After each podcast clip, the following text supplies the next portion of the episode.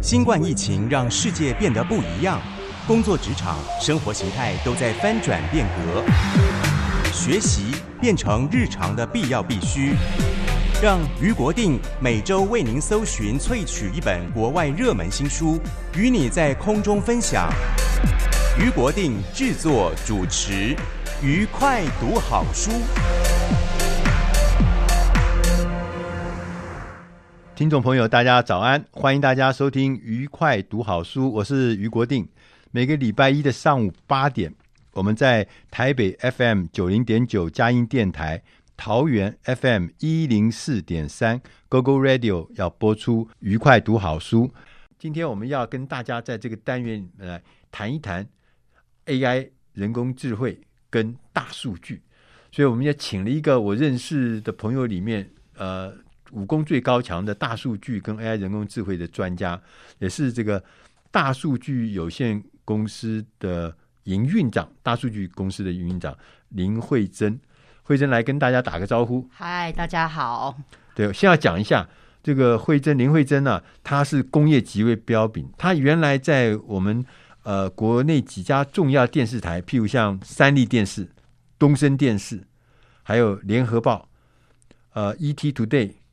担任过副总经理以上，或者甚至总编辑这样的工作。他后来投入到大数据的分析里面，创造了一个他自己媒体生涯的一个新的高峰。那我们其实大家啊，对大数据这件事情，一边来讲，我们是很很熟悉，好像他就在我们身边。但是从另外一个角度来看呢，其实我们对他是有点害怕的。我们觉得，我们好像透过大数据、透过 AI 人工智慧之后，我们的生活好像都被真正有一个呃 Big Brother 在后面监控我们。我的所有的事情都留下足迹，我所有的事情都留下了痕迹，所以呢，我基本上是无所遁形。对，那所以到底这个 AI 可以为我们带来什么好的事还是坏的事？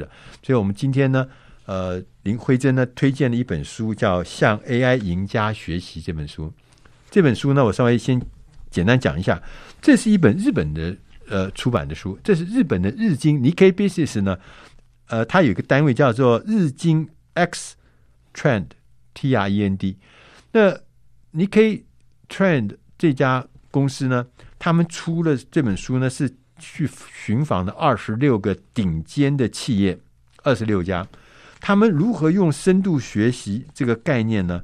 用人工智慧创造了一些制胜的关键思维，当然也创造了一些成功的事业了哈。那因为有二十六个，我们今天时间关系，我们不能够每个都来谈一谈。但有几个我觉得非常的精彩。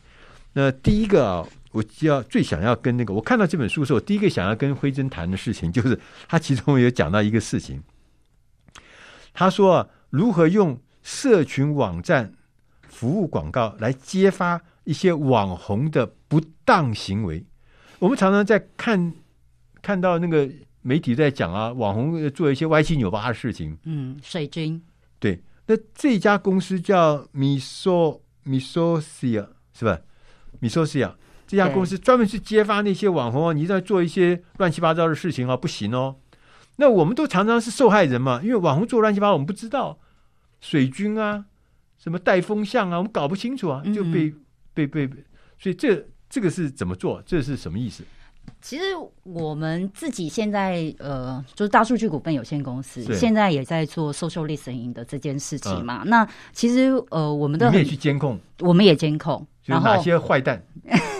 我会告诉他说，其实他有一些异常的行为。好，那我我们我们跟他们是怎么做这件事情？很简单来讲说，如果这个网红他的粉丝数是这个水平当中，那所以呢，你看他的平常呃，我们会累积嘛，平均统计说他大概的什么样类型的文章，按赞、分享、留言数，平均水平是如何？对。那如果今天我是一个企业客户，我想要找这个网军合作，那他告诉我说，他大概可以做到什么水平？第一，我就可以按看到他平均表现的状态之后，去判断说他讲的合不合理。那过高或者是过低，那我就会有有些怀疑啊。然后进一步，他开始去做呃，跟我合作了之后，那假设这篇文章在很短的时间里面就达到他说的成效，那我就要更怀疑喽。那你平常一般来讲，你这类型的贴文都不会表现这么好，可是你竟然在这么短的时间，那正常来讲，一般来说就是你下广告嘛，下广告当然 OK 嘛，我可以触及更多的人。可是会不会其实你根本就是没下广告，你把那个钱拿下去做一些我们所谓的水军，其实是机器人，他就根本从头到尾就不是一个人。然后呢，他就不断的呃用自式的贴文或是按赞、分享、留言，不断的就是隔几秒，那我就来点，然后等等这一些，达到你想要我达到的互动绩效。那这些都是可以被侦测出来。那我们当然也就是可以呃让呃客户可以知道说，哎，这这怪怪的哦。所以这个新闻呢、啊，我们现在看到新闻，有时候爆红的新闻，很多人在喊按赞的新闻，它不一定是真实的。你一定是说？他可能，如果他有做这样的操作，嗯、他可能会去请水军来灌水，是灌赞。那他其实是，呃，他不只是灌赞嘛，是吧？是他他有的会会会灌留言，灌留言，或是灌观看数。举例来讲，呃，某一些人他可能一开始做直播，他就很不合理的立刻冲到几万的平均上限，除非你真的就是那种。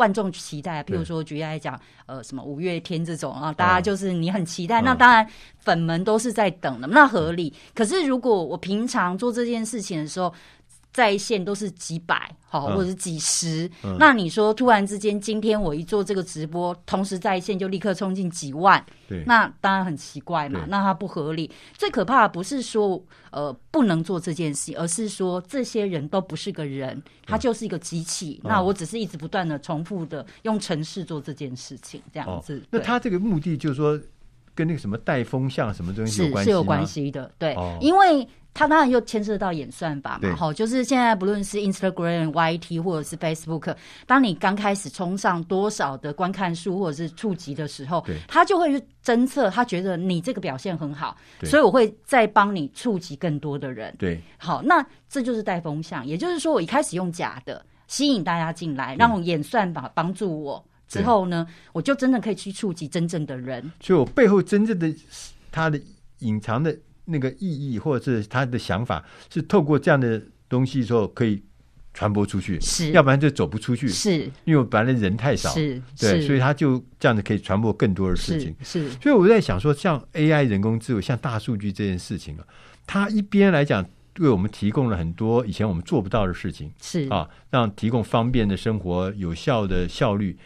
但是从另外一方面来讲，如果操作不当的话，有人会用它这个特性。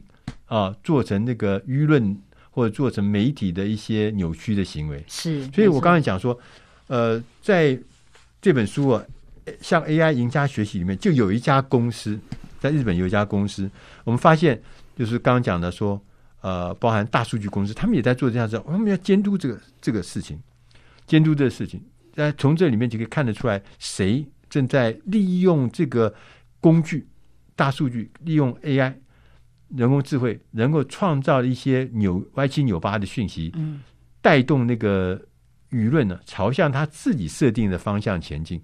那这个事情看起来事实上是非常恐怖的，对，必须要给他啊。哦，所以用 AI 去做这件事，也可以用 AI 跟大数据去监控这件事情。哦，所以其实这时候就是在比说，嗯。谁越像真的人，对，谁的行为越像一个真正人的行为，他越不容易被侦测出来。因为事实上，不论是 YT、FB 或 Instagram，对，他们都一段不断的在研发他们的程式，希望可以避免这样的事情，就是避免是假人、是假账号，然后开始一直去做一些带动舆论风潮的假风向的这件事情。那我们也在做。这样子的数据去评断说，那这个人是不是也真的就做这些事情？但是永远大家都是比道高一尺，魔高一丈嘛。对，所以好可怕。我就觉得，你看在元宇宙里面，我到底跟我对象的、跟我沟通对对话的那个人，到底是真的还是假的？是机器人还是虚拟的？所以我们也不知道，对。对。所以从这边看出来，AI 这个影响实在太大。它其实不只是在。呃，刚讲的说，在媒体上面它会有影响力，会会有很多很多歪七扭八的事情。其实，在生活中，AI 人工智慧带来的影响力，运用大数据的演算，我们发现其实有非常多的。我们再休息一下，我们要下一个单元，我们要继续来跟大数据公司的营运长林辉珍来聊一聊在生活上，我们日常生活中其实有很多 AI 人工智慧的运用的实例。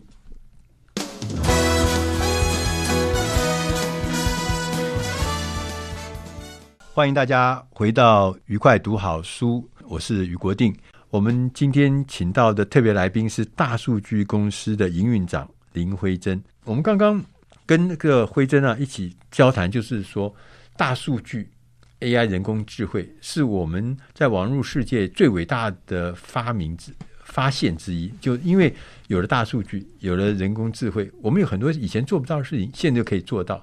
但是我们第一个，我们就讲到说啊，网络上有很多网红啊，就用这些技术啊，用这些呃呃这些呃科学的东西啊，做一些歪七扭八的事情。但是也好，就是有人就重新的来用 AI 人工智慧来监控，监控它。哎，那哪有什么坏蛋？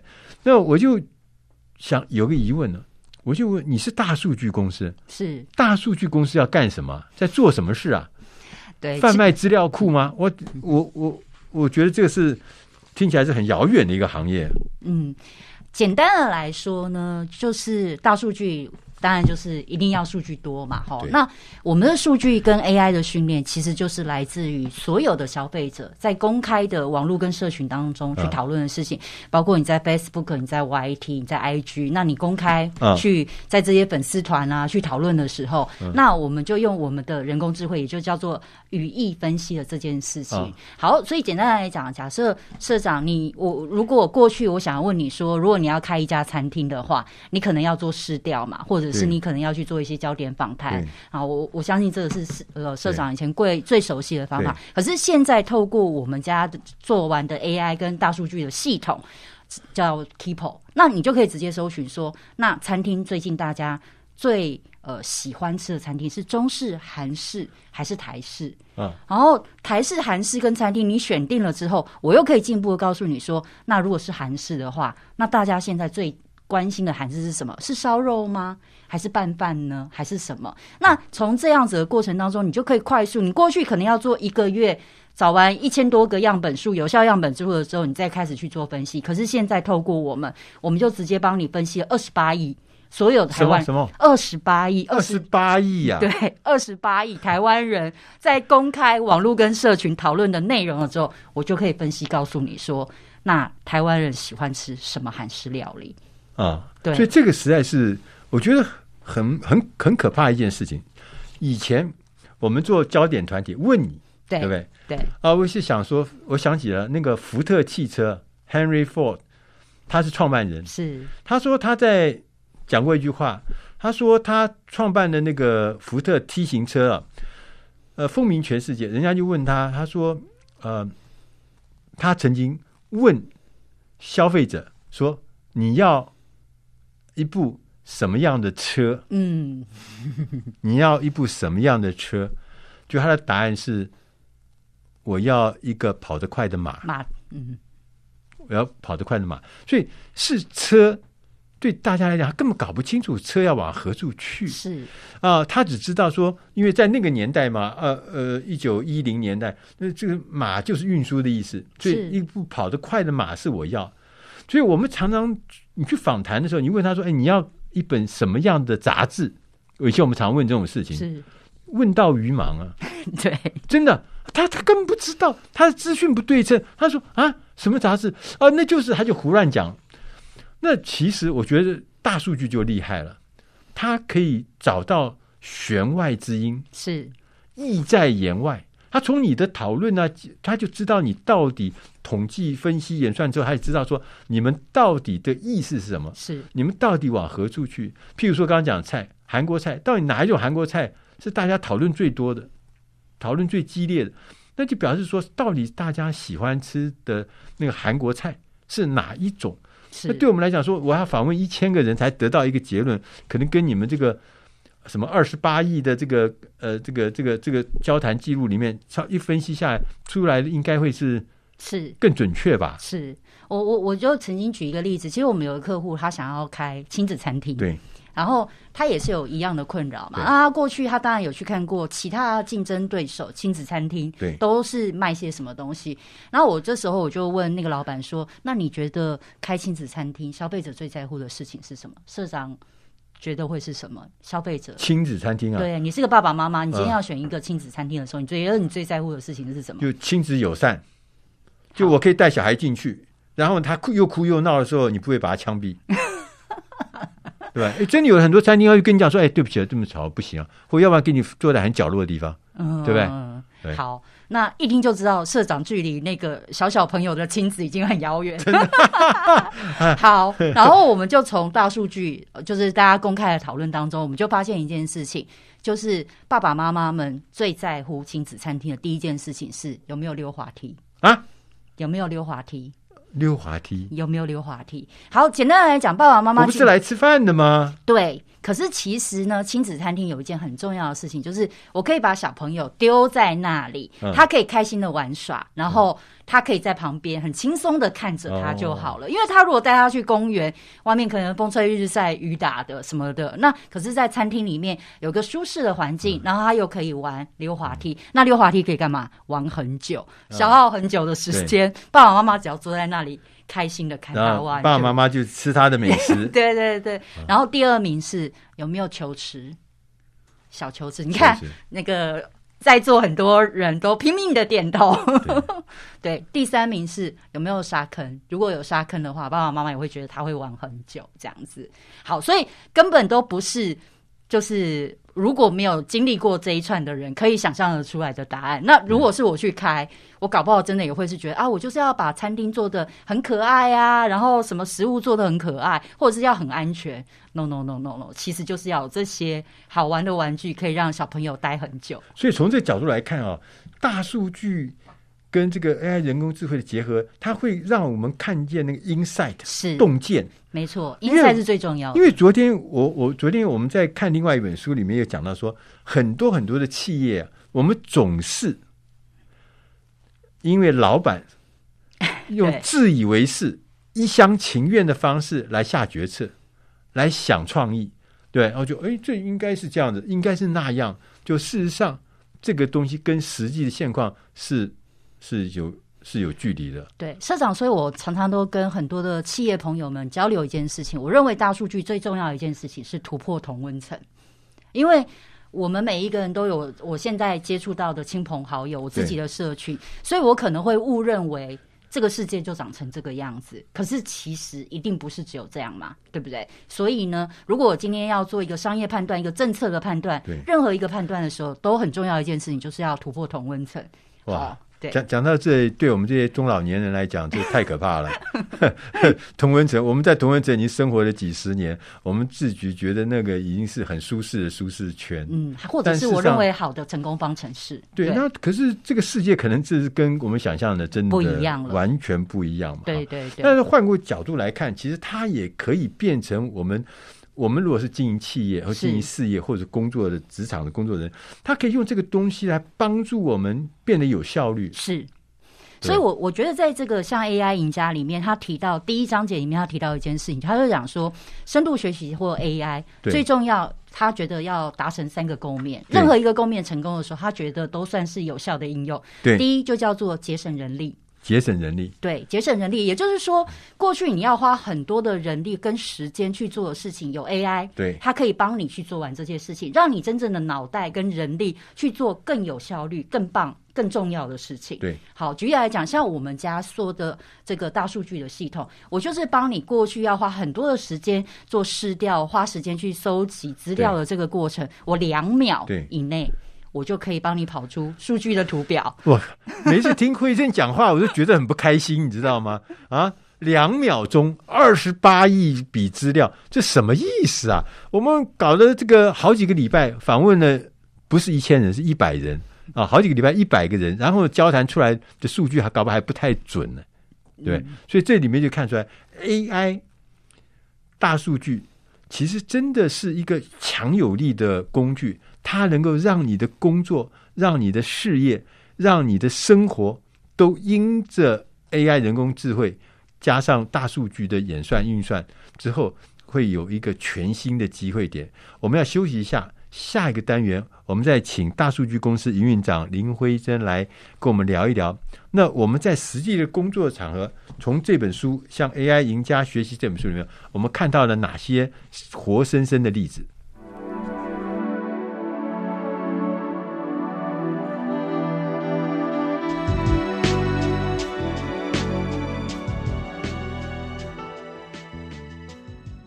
欢迎大家回到愉快读好书，我是于国定。今天我们的第三段呢，我们的来宾是大数据公司的营运长林辉珍。辉珍呢，其实我刚刚有介绍，他在很多电视台服务过，担任高阶的主管，所以他是媒体的呃资深工作者。其实大家可能还不知道，他到大数据公司以后，带领大数据公司得了非常多的奖。其中最近好像上个月吧，才得到一个全球哈全世界电商奥斯卡之称的叫做爱奇奖。爱奇奖啊，这是电商最厉害最高等级。他当时也是好像台湾唯一的吧，当年是今年唯一的一个。二零二一年台湾唯一啊入选得奖的这个单位，他们做的是模式创新类的得奖，这很不容易啊。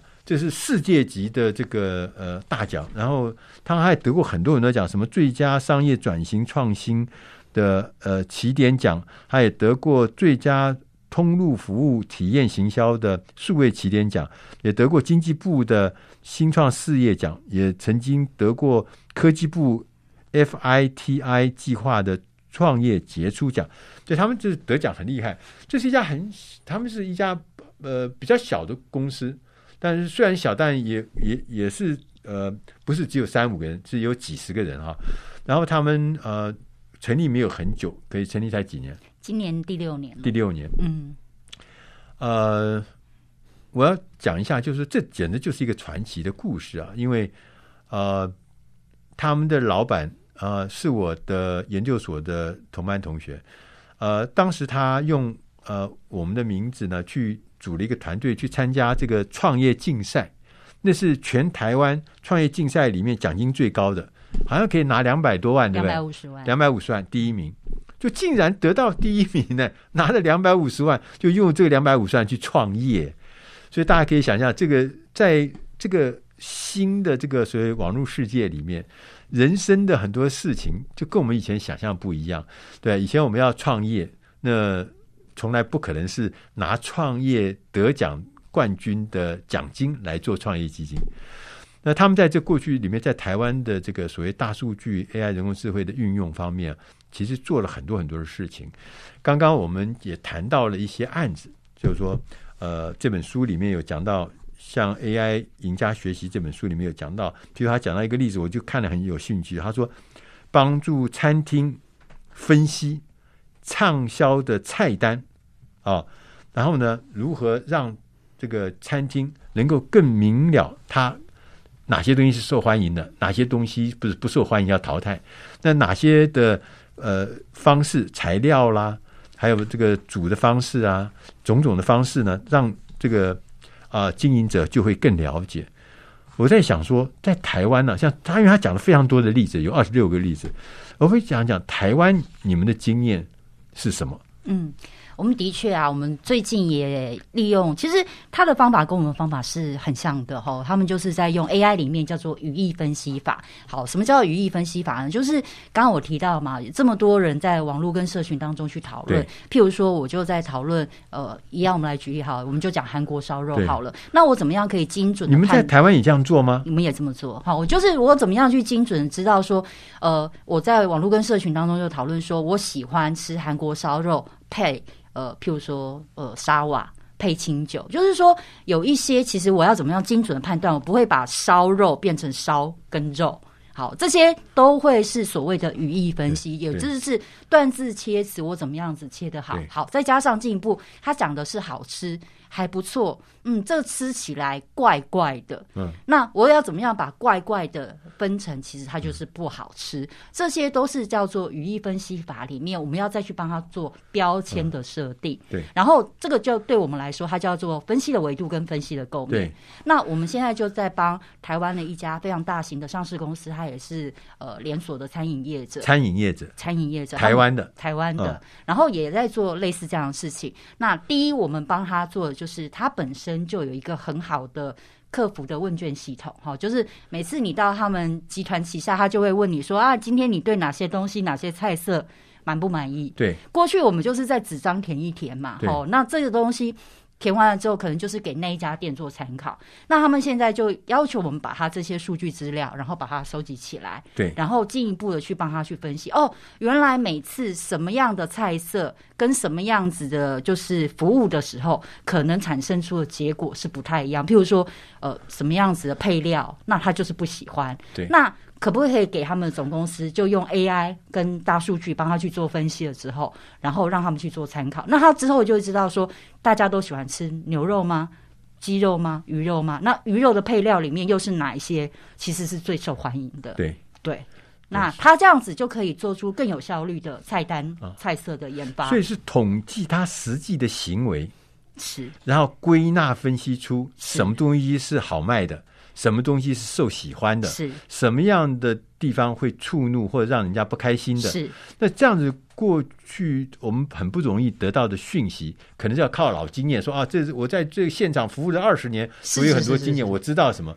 但是这个是对于。呃，现在来讲，我有更好的方法，更快的方法。我用一下子统计，我就知道，而且甚至还知道口味是会移转的哦，是口味会移动的喽，对不对？服务也要，所以我的公我公司的菜单，我公司的菜谱都会不一样嘛，对对不对？所以像我们这个变动的部分，我就是一样帮他收集的，包括他 Facebook 或 Google 地点评论。我们大家都知道，Google 地点评论现在每一家餐厅下面都有很多的 comment 嘛，哦，对，那好吃或不好吃，现在很多消费者第一个反应就是，我就是要上去写 comment。对，尤其是我不开心的时候嘛，嗯、好，所以很多人就会说啊，我今天吃到什么菜，我觉得它太冷了，嗯、我觉得不够热，不好吃。嗯、那这些我们也都是把它放在里面，一起当构面，协、嗯、助他去做分析。那他就会知道说，哦，这个构面以后会产生这样的问题。那我在设计菜单的时候，我要注意这件事情。其实你讲这个事情，我就觉得很可怕。为什么？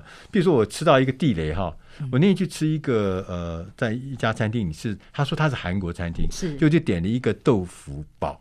嗯，豆腐煲，豆腐煲应该是红红的嘛，热热红红，嗯、就来的是清汤的，嗯、是清汤。嗯，我就觉得很生气啊！就韩国哪有韩国豆腐煲是这样？就最后我就在留言上面写说，一个充满惊喜的豆腐煲，对吧？你从来没吃过，是清汤。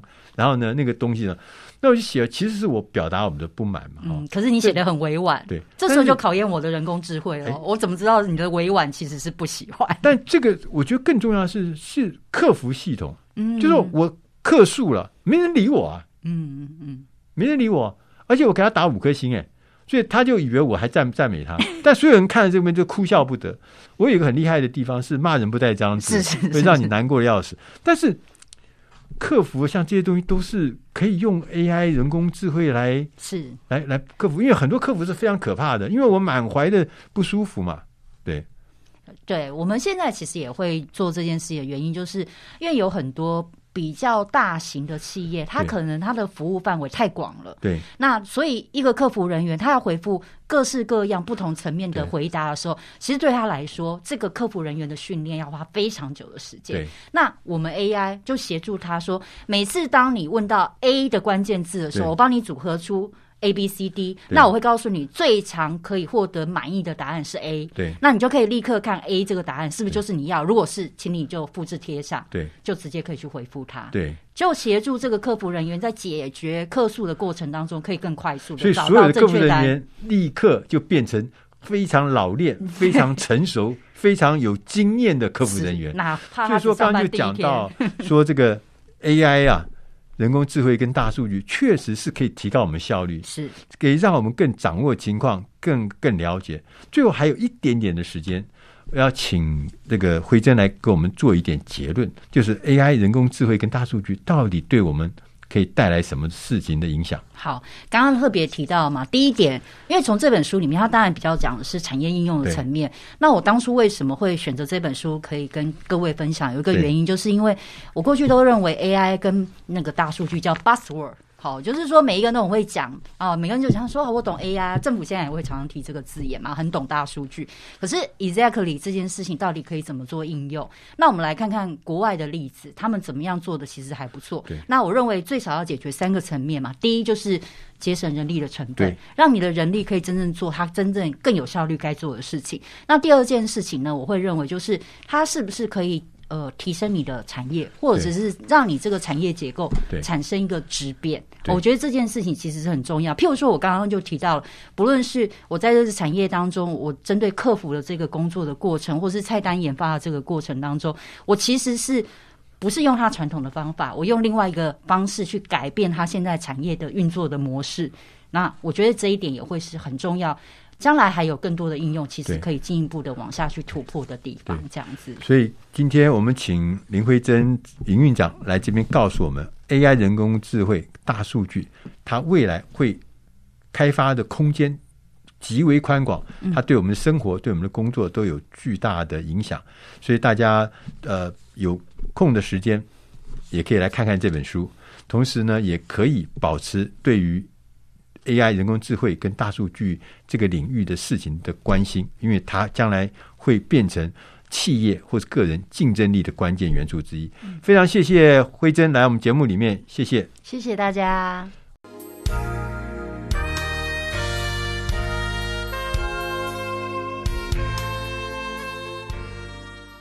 欢迎大家回到愉快读好书，我是于国定。这最后一个的单元呢，我们要跟大家来选读。呃，最近大师轻松读出的这一本书，这本书呢，呃，是谈这个如何把业务销售给你的顾客，而他特别是企业型的客户，也就是我们所谓的 B to B 的客户。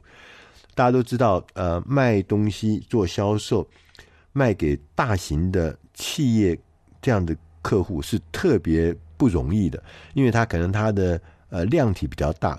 它的过程比较复杂，所以怎么样做 B to B 的生意，这是一门确实是一门大学问。那这本书我们选的这本书的英文名字叫做 Think Like Your Customer，我们中文翻译的就是换上顾客的脑袋。它有个副标题是从 Why W H Y Why How 着手打通销售的任督二脉。这本书的作者比尔·斯汀奈特呢，是一个非常有经验的销售的专家。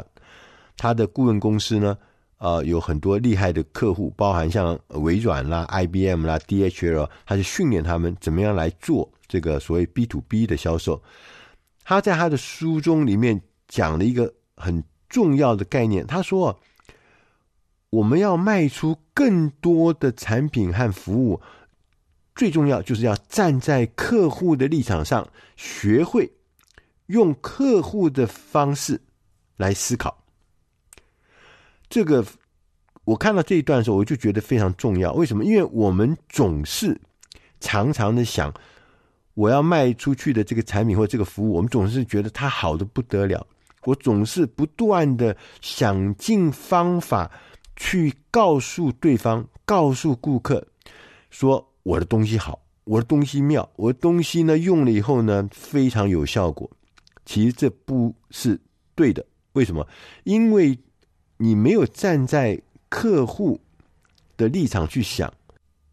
就像刚刚讲的，Why，顾客为什么要买？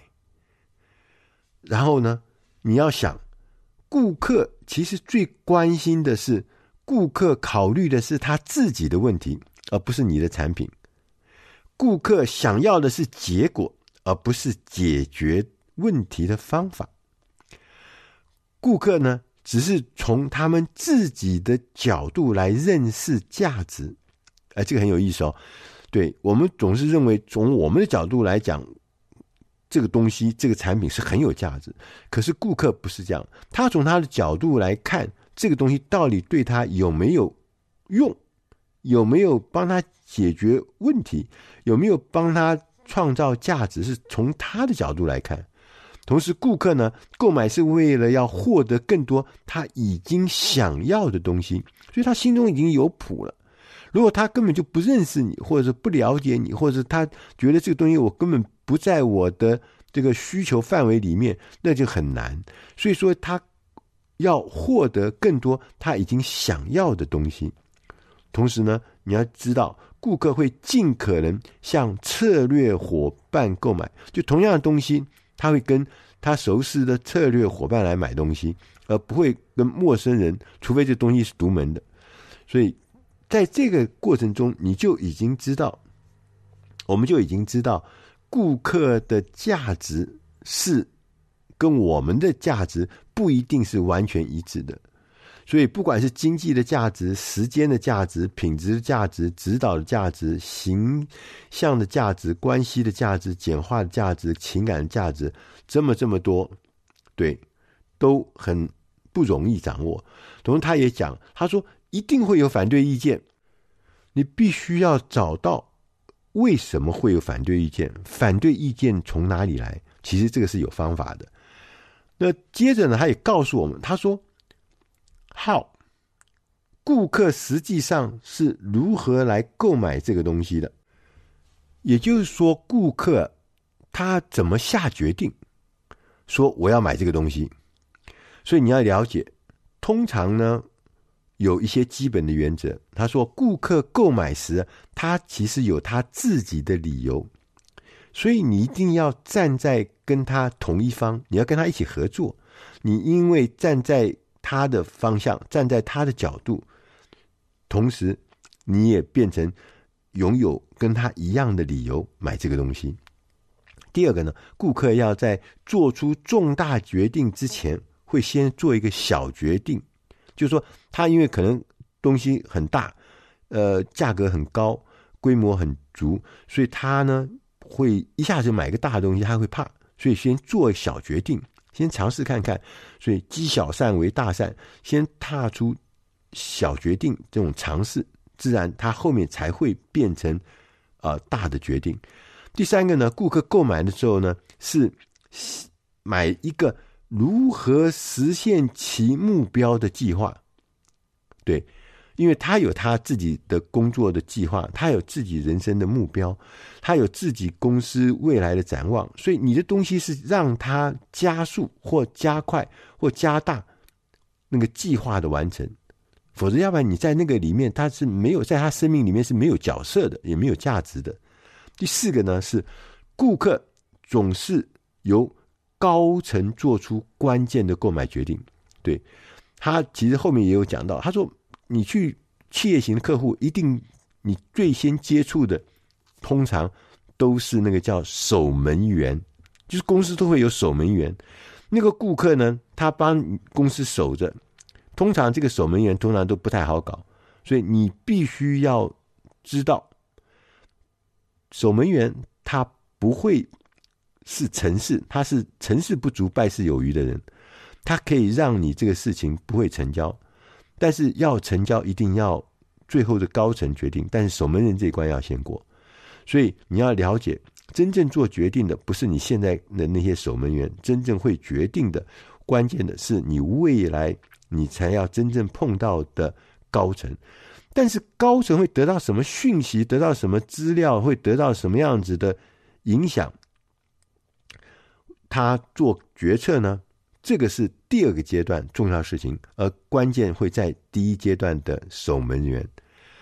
第五个事情呢，是顾客呢只有在感知价值很高的时候才会采取行动，也就是说，他觉得这东西真的是他需要，而且可以带来巨大的价值，否则要不然他不会动，他也不会买。所以这个事情呢就变得很复杂。你怎么样让人家觉得？那个价值是他觉得的价值，而不是你觉得的价值，是顾客觉得的价值。顾客觉得这个价值很高，很需要，他才会采取行动。这个又是另外一个重要的挑战嘛。那很多人会问：我们需要做什么才能够让更多的人购买？我们常常问这个。我自己做呃，曾经做过业务部的主管的时候，我也是这样子。